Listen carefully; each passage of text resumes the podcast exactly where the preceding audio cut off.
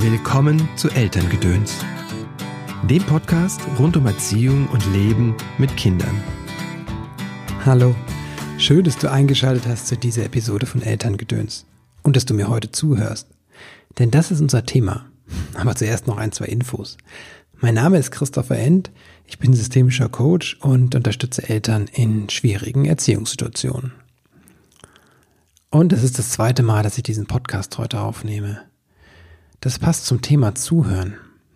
Ich habe das nämlich wunderbar gesprochen und was selten mir gelingt, beim ersten Mal war das perfekt, wie ich dachte. Ich hatte alles gesagt, was ich sagen möchte. Es floss aus mir heraus. Wirklich auch ohne Versprecher. Ich glaube, es waren keine Ams drin. Und dann habe ich mir das angehört und hochgeladen und das doofe Ding hat es doch mit Hall aufgenommen. Es hat mich nicht richtig verstanden oder ich fühlte mich nicht so verstanden. Und genau das passiert mit unseren Kindern, eigentlich mit allen Menschen, wenn wir ihnen nicht richtig zuhören. Deswegen habe ich diese kleine Übung heute für dich mitgebracht. Und ich spreche sie etwas unperfekt ein. Also, es geht ums Zuhören. Zuhören bedeutet, dass ich Zeuge bin dessen, was der andere erlebt und fühlt und spricht. Ich bin eigentlich nur da. Das hört sich einfach an, ist aber alles andere als leicht. Deswegen diese Übung. Bei der kannst du etwas lernen in dem Sinne, dass du dich weiterentwickeln kannst. Und du kannst etwas lernen in dem Sinne, dass du etwas erfährst über dich und dein Kind. Ganz wichtig ist, dass du dir Zeit nimmst dafür.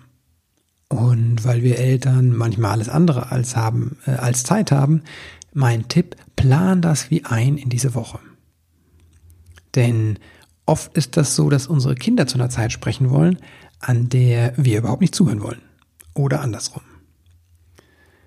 Zum Beispiel mein Sohn kommt immer abends kurz vorm Schlafengehen oder sagen wir nach dem Schlafengehen, wenn er schon lange im Bett liegen soll und wahrscheinlich irgendwelche Gedanken ihn umtreiben, er über den Tag, Tag nach, nachdenkt und oder sich vorstellt, was morgen passiert, sich Sorgen macht oder eine Frage ihn umtreibt. Und dann kommt er, taps durch den Flur und setzt sich zu uns auf die Couch.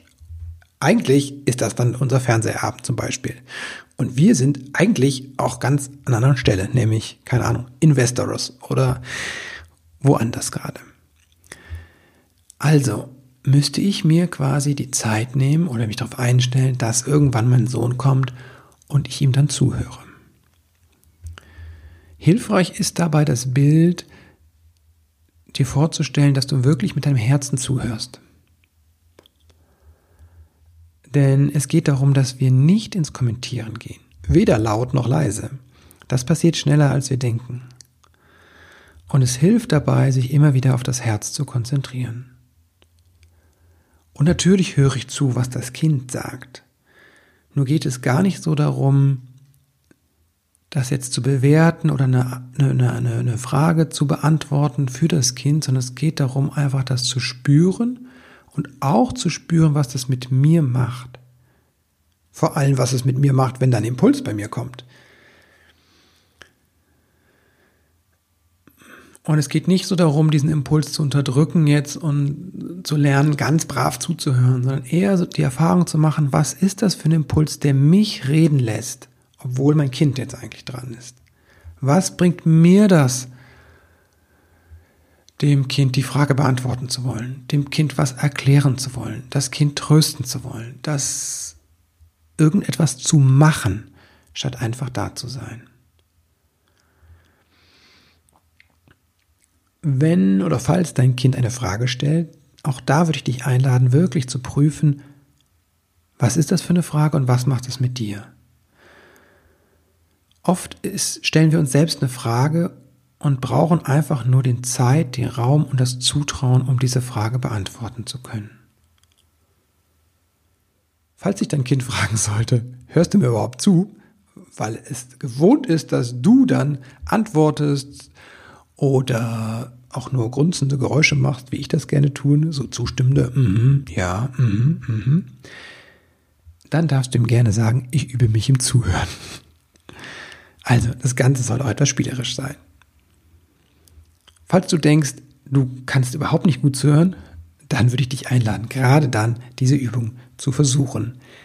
Denn wenn wir etwas auch glauben, etwas nicht gut zu können, fällt uns eigentlich der erste Schritt der Entwicklung sehr, sehr einfach. Und falls du denkst, du kannst sehr, sehr gut zuhören, auch dann lade ich dich ein, diese Übung auszuprobieren. Vielleicht findest du heraus, weshalb du eigentlich so gerne und so gut zuhören kannst. Was gibt es dir? Das sollen jetzt genug der weisen Worte sein. Ich danke dir, dass du mir so lange zugehört hast und wünsche dir einen wunderbaren Start in diese Woche. Bis bald.